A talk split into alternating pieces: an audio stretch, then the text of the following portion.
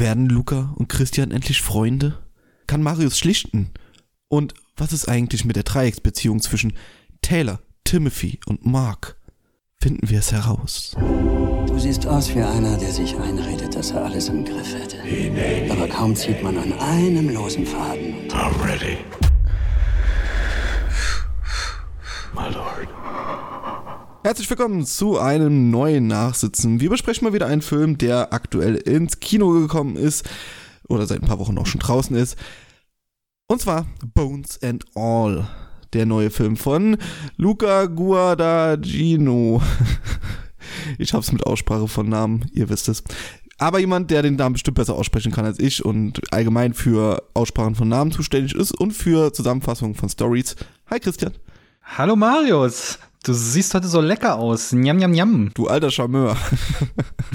Bleib mir weg. Besser ist, oder? Besser ist, ja. Gerade wenn es um diesen Film geht. Ja, ja, wir haben heute eine blutige Angelegenheit vor uns, aber es geht auch ein bisschen um Liebe und dürfen ein bisschen interpretieren, würde ich sagen. Was davon jetzt für was steht, steht das für irgendwas und was will uns der Film eigentlich sagen? Ich sag extra nicht der Künstler, äh, sonst äh, kenne ich jemanden, äh, die wieder ähm, Wer ist der gute Mann, der äh, Tod des Autos geschrieben hat?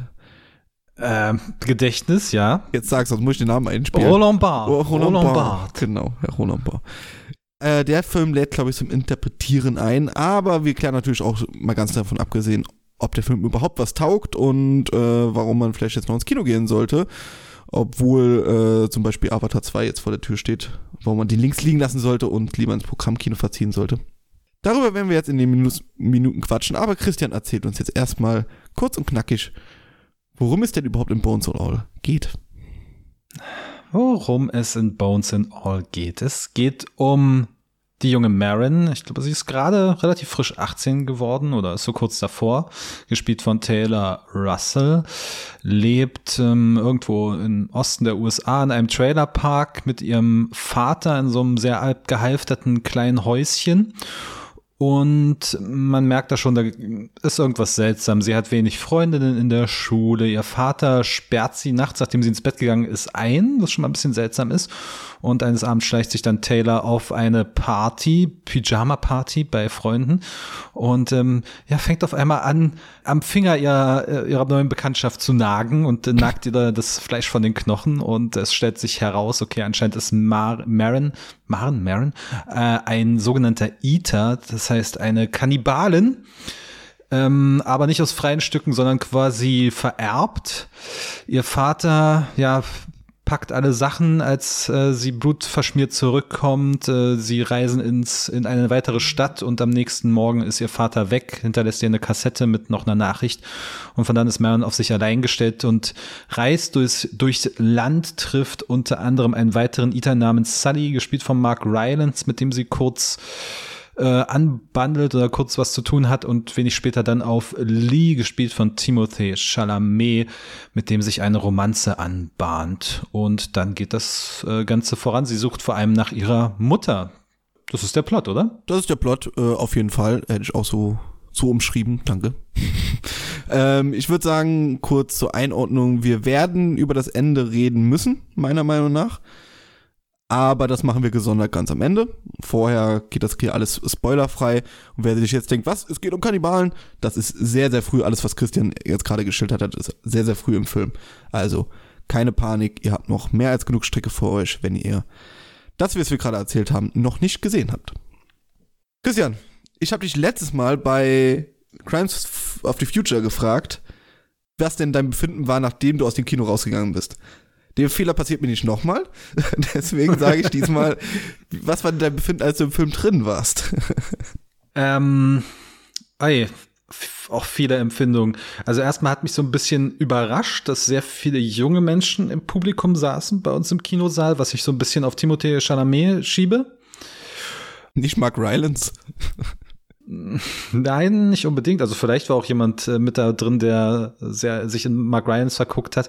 Aber ja. Ähm, ich war auch für Timothy Vielleicht kleiner Ernsthaft? Ich mag ihn.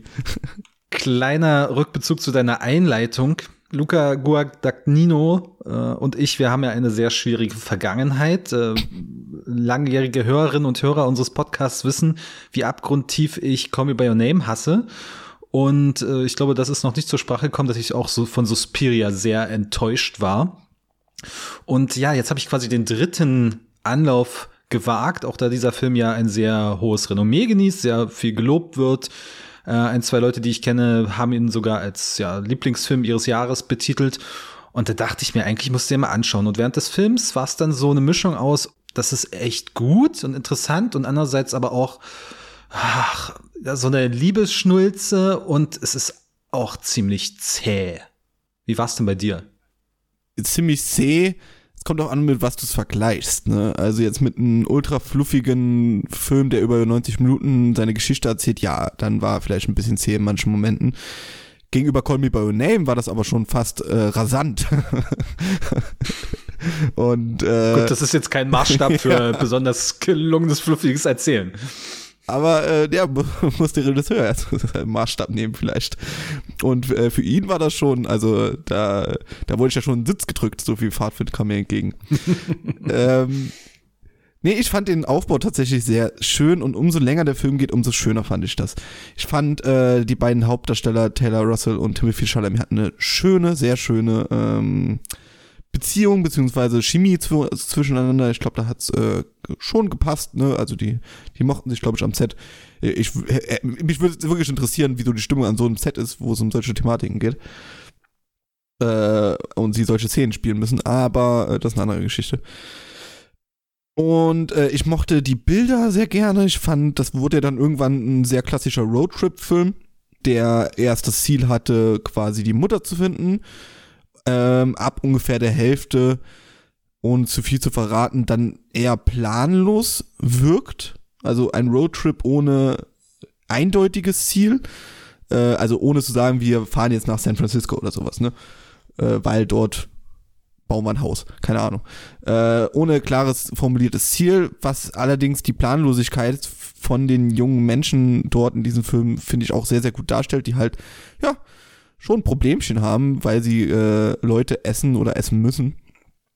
Und umso länger der Film ging, klingelte es immer mehr und mehr in meinen Kopf. Ähm, und wir waren uns auch nach dem Kino alle einig, die halt um mich herum standen. In diesem Film geht es um sehr viel, aber nicht um Kannibalismus. Das ist schon klar, der Kannibalismus steht hier für was anderes, für mehr, für was. Für was? Ob man das, das so fast festmachen kann, das ist so ein bisschen die Frage, ob man das festmachen kann, eindeutig.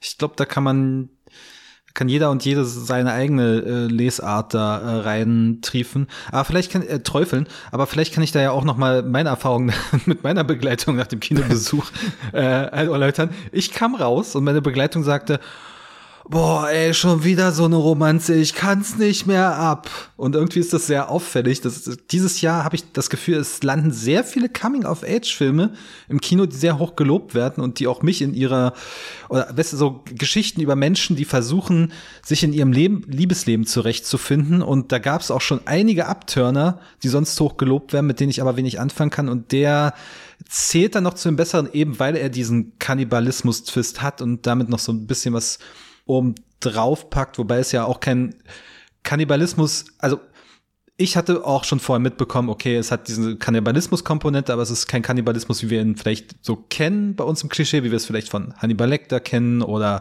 von dieser ganzen furchtbaren Rotenburg-Geschichte, sondern es ist ja hier tatsächlich eine Art Fluch, die der vererbt wird.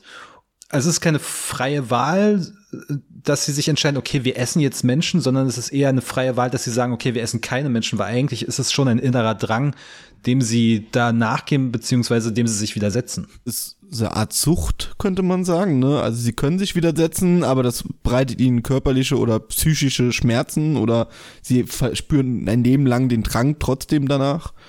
Mhm. Vielleicht könnte man es so umschreiben, aber es ist teilweise halt äh, erblich, äh, was äh, sehr interessant ist. Und äh, du hast absolut recht, es ist nicht der erste Coming-of-Age-Liebesfilm aus diesem Jahr.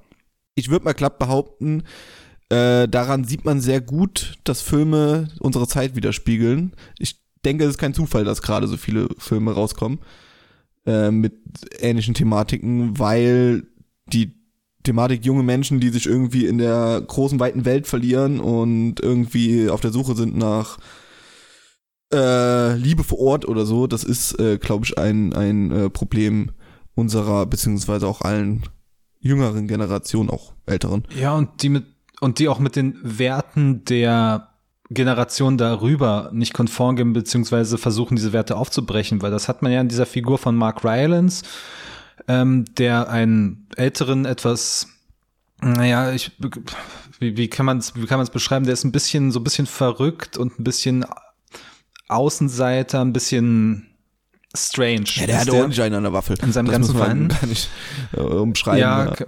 kann vielleicht nochmal fragen, weil, äh, nochmal ansprechen, wie das Ganze sich verhält mit diesem, er kleidet sich ja wie ein amerikanischer Ureinwohner ob er da diesen ganzen Habitus übernehmen will, das ist alles ein bisschen äh, strange und das hat auch meine Begleitung sehr stark aufgestoßen, aber ich habe es dem Film nicht übel genommen. Ich habe es eher so gelesen, dass er sich da irgendwie kulturell verorten will. Ja, er, ich glaube, er will, er will sich so auch ein bisschen aneignen, dieses Außenseitertum, dieses ähm, damit sich auch irgendwie in Opferrolle drängen will, ne? Also quasi die Ureinwohner Amerikas sind wirklich Opfer und ich bin auch eins, weil ihr versteht mich nicht oder äh, ihr versteht meine Prinzipien nicht oder sonst was. Und, ähm, aber das wird, aber das wird auch gar nicht weiter angesprochen. Also es ist mhm. mir tatsächlich auch erst im Nachgespräch aufgefallen, ne, Dieses, dass er ja diesen langen Zopf hat und mit dieser Weste und so weiter und dass er ja auch von seinen Opfern, sag ich mal, die, die, die Zöpfe sammelt oder die Haare sammelt. Also das ist schon. Allgemein finde ich aber die Rolle von Mark Rylance und auch wie er sie spielt, sehr schön. Also es ja. hat mir echt. Ist für mich der klare Höhepunkt in dem ja, Film. Ja, ja, ja, auf jeden Fall. Also ich gehe absolut konform damit, wenn er eine Oscar-Nominierung als bester Nebendarsteller bekommt. Ich meine, der Film ist, was mich überrascht hat, von Warner, glaube ich, war es? Oder äh, ja. zumindest eine größere Studie. Es war nicht A24, äh, was ich vorher gedacht habe. Und ähm, da könnte ja vielleicht was rausspringen, keine Ahnung. Hat Mark Ryan schon Oscar? Ich weiß es nicht. Ja, für Bridge, and, Bridge of Spies hat er ihn bekommen. Why not? Er spielt das auch sehr, also sehr übertrieben, sehr äh, oder sehr ähm, aufdringlich, sagen wir es mal so. Man soll ihn in Erinnerung behalten oder man soll ihn als sehr äh, charakteristische Figur schon wahrnehmen. Äh, aber das macht er sehr gut, ohne jetzt komplett, äh, also die Figur verfällt zwar dem Wahnsinn, aber das Schauspiel äh, jetzt, jetzt nicht. Ja, ja. Hat, hat ja auch bloß einen Auftritt in zehn Minuten und dann ist er eine ganze Weile erstmal raus und natürlich weiß man, okay, der kommt, der taucht nochmal auf, weil ähm, Maren, ja, Maren, ich will die ganze Zeit den deutschen Namen sagen, aber sie ergreift dann so ein bisschen die Flucht vor ihm und dann sieht man ihn so ganz traurig und gleichzeitig entsetzt ihr hinterherblicken im Bus und dann weiß man, okay, da kommt, der taucht doch mal auf. Dann haben wir noch die andere Seite quasi, nämlich äh, Marin und Lee, die die größte Zeit des Films miteinander verbringen. Und ich finde schön, wie der Film damit spielt, dass der Zuschauer, die Zuschauerin haargenau weiß, die kommen zusammen. Also das ist, ist ja klar, ne? Das ist im Prinzip, wie deine Bekleidung ja schon richtig erkannt hat, äh, eine, eine Romanze, der Film. Äh, einfach nur mit einem Kannibalen-Setting. Äh, das macht er aber sehr gut, indem sie relativ schnell zusammenkommen oder relativ schnell auch einsichtig sind quasi, dass sie zueinander gehören und dann äh, es quasi nur im weiteren Film darum geht, ja, verdammt, wir sind aber jetzt halt mit dieser mit diesem Fluch belegt und äh, wir haben jetzt verschiedene Möglichkeiten damit umzugehen und es passieren dann auch noch Dinge, die halt diese Liebe quasi die ganze Zeit auf die Probe stellen, während sie halt auf diesem Roadtrip sind. Und ich bin Roadtrip-Fan, ich bin äh, Fan natürlich von, von äh, Splatter oder ähnlichem, äh, auch immer gern gesehen, so dass ich die Romanze eigentlich ziemlich gut abkonnte, auch weil, wie gesagt, ich fand, die beiden Darsteller hatten halt eine super Chemie. Ja, ich fand, die war auch äh, tatsächlich schön dargestellt ist gar nicht so, so schnell, dass die so zusammenkommen, meines Wissens. Das dauert, das dauert gut 30 Minuten nach ihrer ersten Begegnung, bis da mal der erste Kuss ausgetauscht wird, wenn ich das so recht in Erinnerung habe. Ja, sie lassen und uns langsam also die nähern, näher, sie nähern sich schön zärtlich an und vor allem merkt man auch, sie sind aufeinander, sie werden voneinander angezogen, auch durch eben diese Gemeinsamkeit, dass sie sich eben diesen Fluch teilen und damit beide ja in gewisser Weise ausgestoßen sind, ausgestoßene sind in dieser Gesellschaft.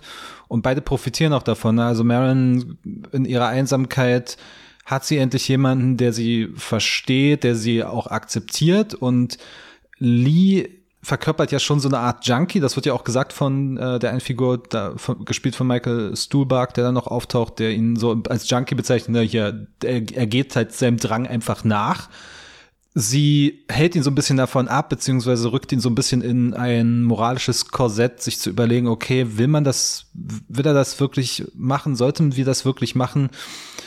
Ähm, oder gibt es da nicht moralische Bedenken, halt Menschen zu töten und aufzuessen? Ja, es ist auch das klassische, am Anfang denkt man halt, Marin braucht Lee, weil er der Erfahrene quasi ist in der, in dieser, in dieser Welt oder mit diesem äh, Fluch, wie wir es genannt haben, umzugehen, mit diesem Itertum. Äh, aber im Laufe des Films ist es halt dann andersrum, am Ende braucht halt Lee Marin mehr, um halt davon wegzukommen oder ähnlich. Lee, die Figur, äh, finde ich auch sehr ambivalent tatsächlich geschrieben. Ähm, so, so Kleinigkeiten, die einen dann auffallen, zumindest mir aufgefallen sind, ist, wenn sie in einer Szene machen sie etwas, wo sie beide zwar der Meinung sind, das war falsch, äh, falls du dich erinnerst, quasi in dem Feld, die, die, die Szene mhm. auf der Kirmes, äh, wo sie danach merken, okay, beides falsch, aber dann müssen sie halt flüchten und Timothy Chalamet hat dabei ein Lächeln auf den Lippen, äh, wo sie quasi schnell ein Auto einstecken. Das ist mir nur so ganz kurz aufgefallen, habe ich gedacht, ja, ja, ja, ja, I, I see what you did there. Er hat an dieser Stelle diesen moralischen Kompass noch nicht ganz äh, begriffen. Und ähm, ja, bei ihr sind natürlich die Zweifel über alle Zweifel erhaben. Er, er, er braucht auch so ein bisschen ähm, diesen Kick halt oder diesen äh, äh, dieses verbotene Tun. Ähm, es ist nicht so, dass es ihm nicht äh, gefallen würde, quasi, genau. Und das, das unterscheidet, das unterscheidet äh, die beiden halt komplett und da müssen sie quasi zueinander finden. Äh, eben nicht nur ähm, ja, sich körperlich nähern, sondern halt auch geistig oder ja, ja. Also wie gesagt, das ich fand da so eine, so eine Ebene, dass dir noch eine Ebene mehr ist, als sie müssen einfach nur sich ineinander verlieben und die Liebe festigen, sondern da muss halt noch ein bisschen mehr passieren. Ja, und das ist, annähernd geschieht dann ja auch über die Gemeinsamkeit, dass sie beide einen tragischen Familienhintergrund haben. Apropos ja. Familie. Christian. Was? Ich habe keine Kannibalen in der Familie. Nein, okay, gut, dann äh, hat sich meine Frage. Nein. Ähm, ich wollte eigentlich nur wissen, äh, um jetzt mal Butter bei die Fische zu bringen, wofür meinst du denn aus deiner Sicht, was interpretierst du denn rein, wofür der Kannibalismus in diesem Film steht? Es ist natürlich sehr uneindeutig. Also ich dachte natürlich, meine erste Lesart war so vor allem, vor allem Drogen, weil es natürlich auch wie so eine Art Drogenrausch inszeniert wird ne, oder, oder, oder gesagt wird, dass es so einen ähnlichen Kick hat und man, stär, man stärkt sich daran, ist ja so ein Wort, was sie wählen. Ähm, also nicht unbedingt der Genuss, sondern so wirklich das, der körperliche Kick. Ich glaube aber, ich würde es eher tatsächlich auf so, auf ein leicht metaphorisches auf eine leicht metaphorische Ebene heben im Sinne von, dass es quasi so eine Art Erbsünde ist, nicht jetzt im religiösen Sinne, sondern dass das Fehlverhalten, wir hatten es schon der älteren Generation halt weitergegeben wird an die jüngeren Generationen und die müssen jetzt schauen, was machen wir daraus. Ne? Also wenn es zum Beispiel um Ausbeutung der Natur geht, ähm, das wird so wie selbstverständlich weitergegeben dass, dass wir irgendwie äh, Öl verbrennen und äh, mit, mit einem Flugzeug um die Welt jetten und äh, Wälder abholzen und so weiter. Und jetzt ist diese neue Generation da, die sich neu orientieren muss anhand äh, in diesem ganzen Konstrukt und schauen muss, okay, wie gehen wir eigentlich damit um? Ist das überhaupt gerechtfertigt, was wir machen? Oder sollten wir nicht vielleicht komplett überdenken, was wir machen oder anders handeln? Und das würde ich dann da eher so ganz allgemein reinlesen.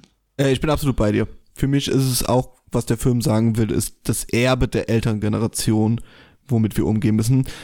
Ähm, einmal auf einer körperlichen Ebene auch, hätte ich tatsächlich auch gesagt, dass wir halt ähm, von unseren Eltern Dinge vererbt bekommen oder auch Moralvorstellungen vererbt bekommen, mit denen wir leben müssen, beziehungsweise ähm, ja, mit denen wir quasi umplagen oder auch drüber freuen können, je nachdem, ob es was Gutes oder was Schlechtes ist.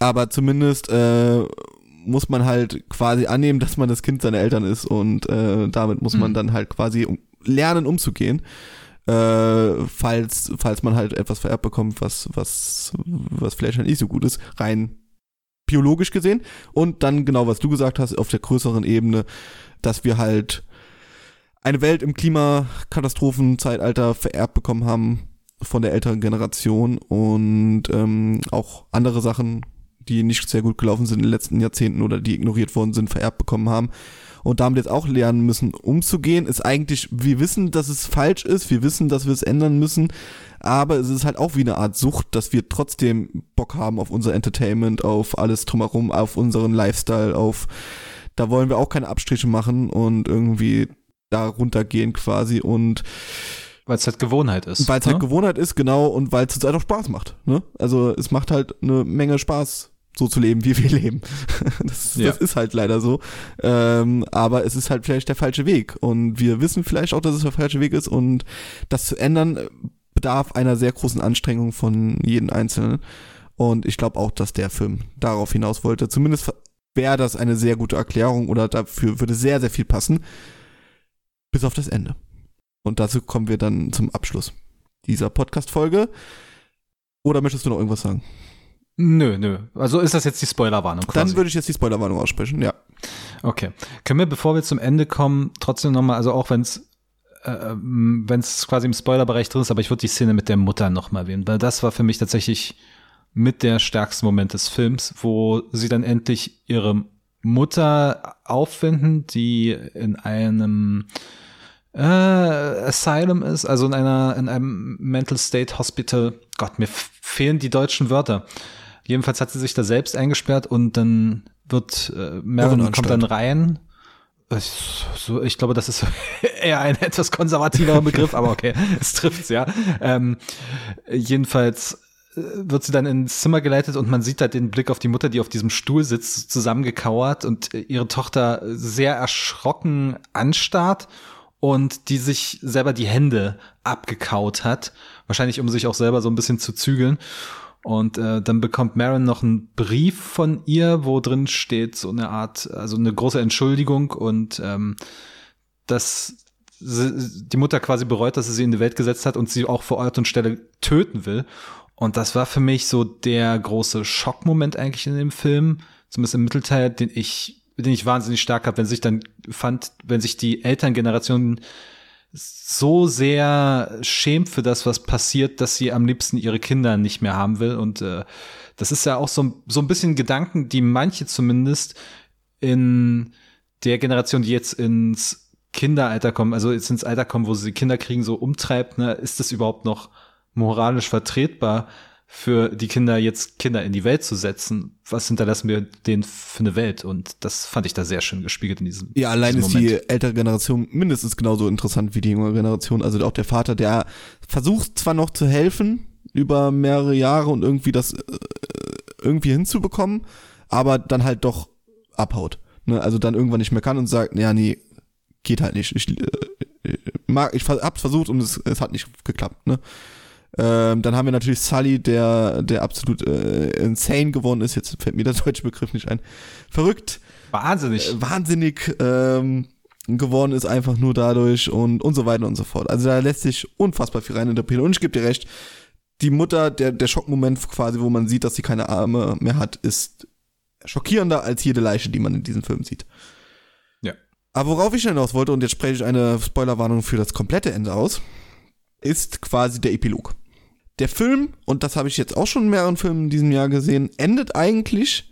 Wir sehen die Szene, wo äh, Taylor und Timothy endlich zusammenkommen, wo nochmal Lees Vergangenheit ähm, thematisiert wird mit dem Vater. Sie, äh, er, er löst sich quasi davon. Äh, sie haben eine gute Zeit. Man sieht die Sonnenaufgang, Sonnenuntergang, irgendwie sowas, keine Ahnung. Die Musik geht zurück und Ende. Warum nicht Ende? Es wäre sehr gut gewesen. Ich hätte, ich wäre aus diesem Film rausgegangen, hat gesagt, ja, jawohl, das war Top 3 Film dieses Jahr. Und dann kommt das Ende und das mochte ich überhaupt nicht. Es tut mir leid. Es tut mir leid. Erstens ist es komplett zerschnitten. Ähm, vom, vom Cut her ist der super unruhig. Das hat mich schon gestört. Dann ist äh, Sully wieder da einfach nur um seinen Storystrang quasi abzuschließen. Er hat ja gesagt, er, er, er lässt das sich, sich machen. Ja, okay, aber für mich hätte das nicht gebraucht. Dann, um zu sehen, ja, sie können auch leben, ohne, ohne Leute umzubringen, zumindest für eine bestimmte Zeit. Auch das hätte ich nicht gebraucht. Und dass einer noch ein tragisches Ende erfährt, hätte ich auch nicht gebraucht. Und was ich vor allen Dingen nicht brauche, ist ein tragisches Ende mit einem scheiß traurigen Song, wo gesungen wird, irgendwie äh, My Home is where, ich, ich hab's vergessen. Die Musik ist von dem Nine Inch Nails Typen. Äh, aber wer ist der denn? Helf mir doch mal. Trent Reznor. Trent Reznor, genau, ja. Und der hat auch den, den Abschlusssong geschrieben, der ist ja auch gut, aber der ist halt so wirklich Tränendrüsen-Moment auf die Schnauze. Und Das i-Tüpfelchen auf der Scheißigkeit dieses Epilogs ist, dass sie im Trailer Darker von Leonard Cohen hatten. Das war seine letzte Single-Veröffentlichung von Leonard Cohen, der zeitlebens unter Depressionen gelitten hat und ähnlichem. Das wäre die Trailer-Musik, falls du dich erinnerst. Ich habe den Trailer nicht gesehen. Also okay, gut. Na egal. Super Song, fantastischer Song, düster, makaber. Äh, und da geht es halt auch darum, dass er äh, quasi Gott sich, also halt äh, sagt, hier, my Lord, ich bin bereit.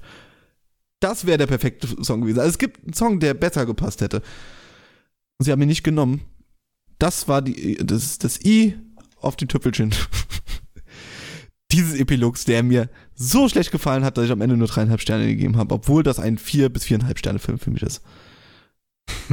Das ist ja erstaunlich. Für mich war dieser Epilog tatsächlich noch mal gut. Hat den Film noch mal ein bisschen aufgewertet, weil er mich so ein bisschen aus dieser Lethargie der letzten Stunde gerissen hat und noch mal eine sehr krasse Spannungsspitze reingebracht hat, eben dadurch, dass die jetzt die beiden leben jetzt in ihrem vertrauten Heim irgendwo. Also sie arbeitet in der Universitätsbücherei nee. und alles schön. Und dann kommt sie nach Hause und dann wird sie halt von Sully überfallen und ähm, sie kämpfen sich quasi zusammen gegen äh, Sully. Dann äh, ringen ihn nieder, töten ihn.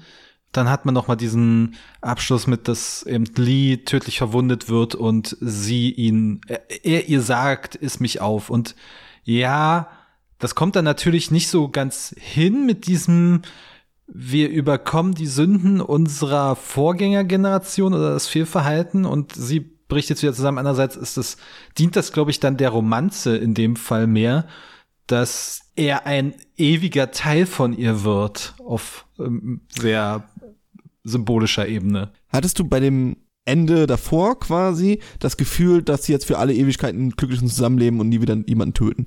Weil das Gefühl hatte ich nicht. Er öffnet sich zwar, er erzählt die Geschichte seines Vaters und die beiden sind jetzt endlich zusammen, ja.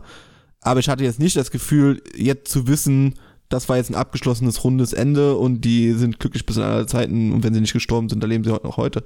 Sondern äh, ich fand das eher, also es war ein sehr rundes, äh, also ein sehr, sehr schönes Ende, aber in der Thematik dann trotzdem offen. Und hier sagt mir der Film eigentlich, ist egal, was ihr macht, wir sterben eh alle. Und wir sind nur die Kinder unserer Eltern und äh, weiß ich nicht, der also es war eine unnötige Spitze, die jegliche offene Interpretation zerstört hat.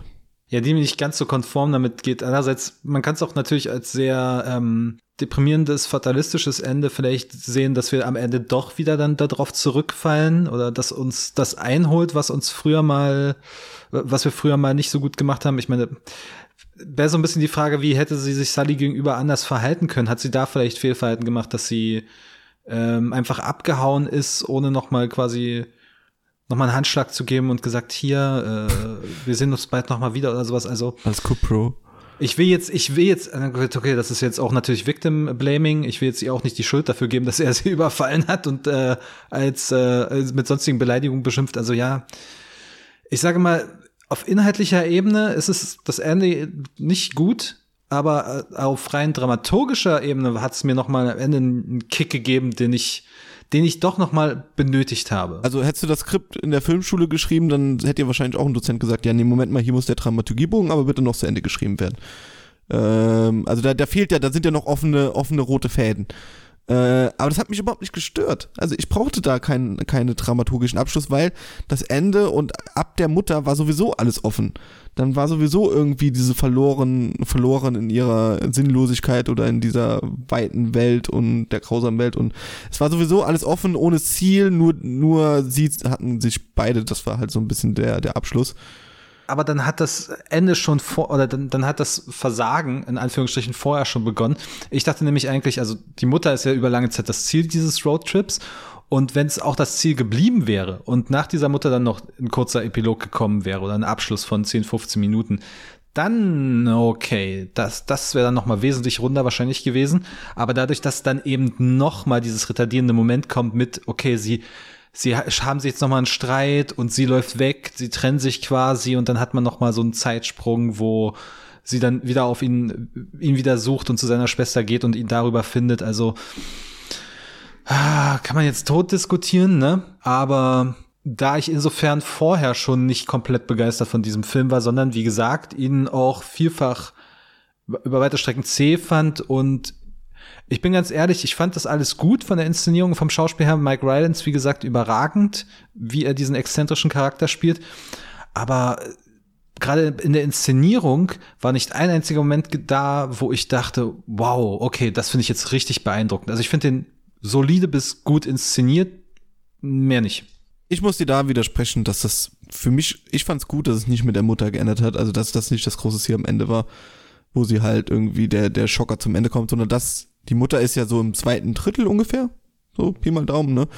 Dass das nicht das endgültige Ziel ist, sondern dass danach so eine Art Leere in diesem Film herrscht und äh, so eine so eine so ein Sinnesloch quasi und man überhaupt nicht weiß, wo sich das Ganze jetzt entwickelt, äh, außer halt äh, diese Liebesbeziehung, die das irgendwie noch zusammenträgt. Und das, das fand ich schon ein, ein, ein, ein strong Move.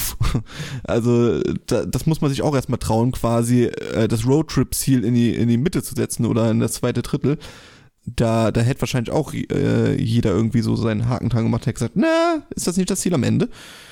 Oder steht die endgültige Liebe nicht dadurch, dass sie dann irgendwie das Ziel erreicht haben? Das fand ich eigentlich alles, alles sehr gut.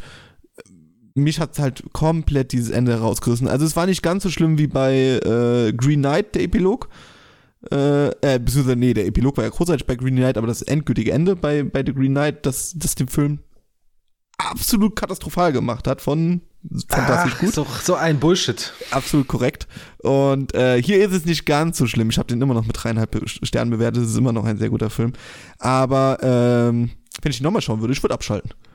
Die sind zusammengekommen. Es gibt ein, ein in sich geschlossenes Ende, aber die Welt steht quasi immer noch in Flammen. Finde ich ein super Ende. Und danach höre ich Leonard Cohen und bin zufrieden.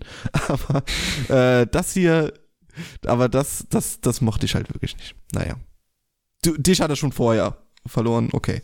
Zumindest. Naja, was mich hat er nie so wirklich, ja, mich hat er nie so, also. ich nie bekommen. Ich hatte nie so wirklich extrem bekommen, dass ich wirklich so fasziniert da saß und dachte, wow, okay. Außer vielleicht in der ersten Mark Rylance-Sequenz, aber, hm. Um auf dein, deine Einleitung zurückzukommen, nochmal final. Luca hat sich zumindest Mühe gegeben, unser doch sehr angeknackstes Verhältnis zu kitten und er hat es auch teilweise geschafft. Wir sind noch keine, wir sind keine Best Buddies. Ich konnte nicht schlichten und aus der Dreiecksbeziehung ist nur Taylor gut rausgekommen. Sei es gegönnt. Vielleicht noch Mark, wenn er einen Oscar bekommt.